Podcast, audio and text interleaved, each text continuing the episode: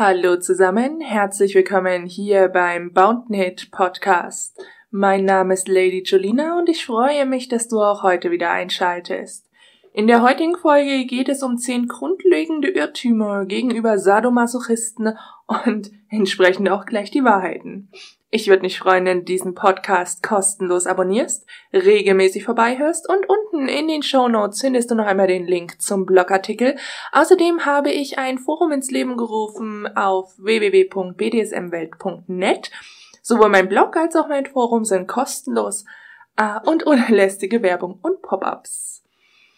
Ja, gegenüber Sadomasochisten gibt es viele Irrtümer und auch viele Vorurteile. Doch man kann diese Dinge grundsätzlich widerlegen. Nur, traust du dich, dir diese Irrtümer einfach mal ein wenig anzuhören und denen gegenüberzutreten und deine Meinung anzupassen? Die Praktiken werden im Laufe der Zeit gefährlicher und extremer. Ja, wie jede sexuelle Fantasie ist sie mit der Zeit ausgelebt und man muss sie dann auch irgendwie immer wieder ausbauen. Und so entdeckt man auch neue Dinge, die Lust bereiten können, aber von Streben nach dem Extremen kann auch bei Sadomasochisten keine Rede sein. Sadomasochismus ist immer gewalttätig. Also, es gibt einen Unterschied zwischen Gewalt und Gewaltdarstellung, und das ist gerade Sadomasochisten mehr als bewusst.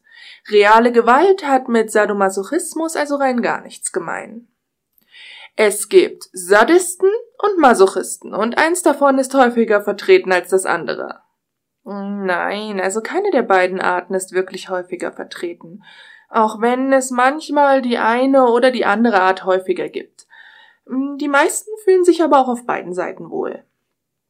Erfolgreiche Männer lassen sich von Dominas erziehen und frustrierte Männer geben vor den Ehefrauen den großen Macker. Ja, aber bloß weil man im Alltag eher dominant ist, muss man das nicht zwangsläufig auch im Bett sein und umgekehrt. Man kann den Menschen halt von außen nicht ansehen, welche Vorlieben sie doch haben. Sadomasochisten genießen den Schmerz. Ja, es gibt auch Sadomasochisten, die Schmerzen rein gar nichts abgewinnen können. Dann drehen sich ihre Lüste um Unterwerfung, Demütigung und Macht. Oder sie leben nicht nur diese Dinge, sondern auch das Zufügen von Schmerz. Doch es funktioniert grundsätzlich nur im sexuellen Kontext und nicht in allgemeinen Situationen, zum Beispiel wenn man einen Arzt besucht. Es gibt eine Ursache für die Vorliebe zu Sadomasochismus. Ja, aber welche Ursache es hat, weiß eigentlich niemand so genau. Äh, grundsätzlich ist noch nicht so viel darüber bekannt. Also gibt es keine Allround-Erklärung. Es kommt dann immer auf die Ausprägung an und die sind ja wirklich bekanntlich sehr unterschiedlich so haben doch äußerlich sehr ähnliche Dinge doch irgendwie verschiedene Hintergründe. Und fragt man dann einige Sadomasochisten, wird man dann schon feststellen, dass sie keine bis nur wenig Ähnlichkeiten aufweisen. Sadomasochisten sind doch allesamt krank. Hm, ja, wenn sie sich erkälten oder ein Virus einfangen, ja, dann sind sie auch krank. Sadomasochisten unterscheiden sich aber nicht von anderen Menschen, außer hinsichtlich ihrer sexuellen Bedürfnisse und Neigungen.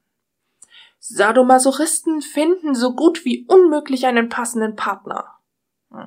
Ja, spricht man nicht über seine Vorlieben, dann findet man in der Tat keinen passenden Partner. Treibt man sich hingegen unter Gleichgesinnten herum, findet man dann doch recht zügig einen passenden Partner. Nichtsdestotrotz gibt es hier wirklich auch die klassischen Probleme wie bei einer normalen Partnersuche. Und so sollte man nicht vergessen, dass das eine als auch das andere nicht gerade einfach ist. Sadomasochismus wird nur von Abgestumpften praktiziert, die alles andere schon versucht haben. Hm, naja, die meisten Sadomasochisten entdecken ihre Vorliebe eigentlich recht früh, meist schon vor der Pubertät. Äh, wenn man hingegen etwas ältere Einsteiger findet, liegt es eher daran, dass man in der damaligen Zeit nicht direkt offen über seine Vorliebe gesprochen hat und dadurch ein langes Zögern nicht selten war. Frauen sind nie echte Sadomasochistinnen. Sie tun es nur wegen des Geldes oder weil der Partner es so will. Nee, man kann eigentlich grundsätzlich von ungefähr ein Drittel weiblichen Sadomasochistinnen ausgehen. Und in jeder Bekanntenschaft wird es eine Frau geben, die dem Ganzen etwas abgewinnen kann oder es sogar liebt. Ja, das waren jetzt ein paar Vorurteile gegenüber Sadomasochisten.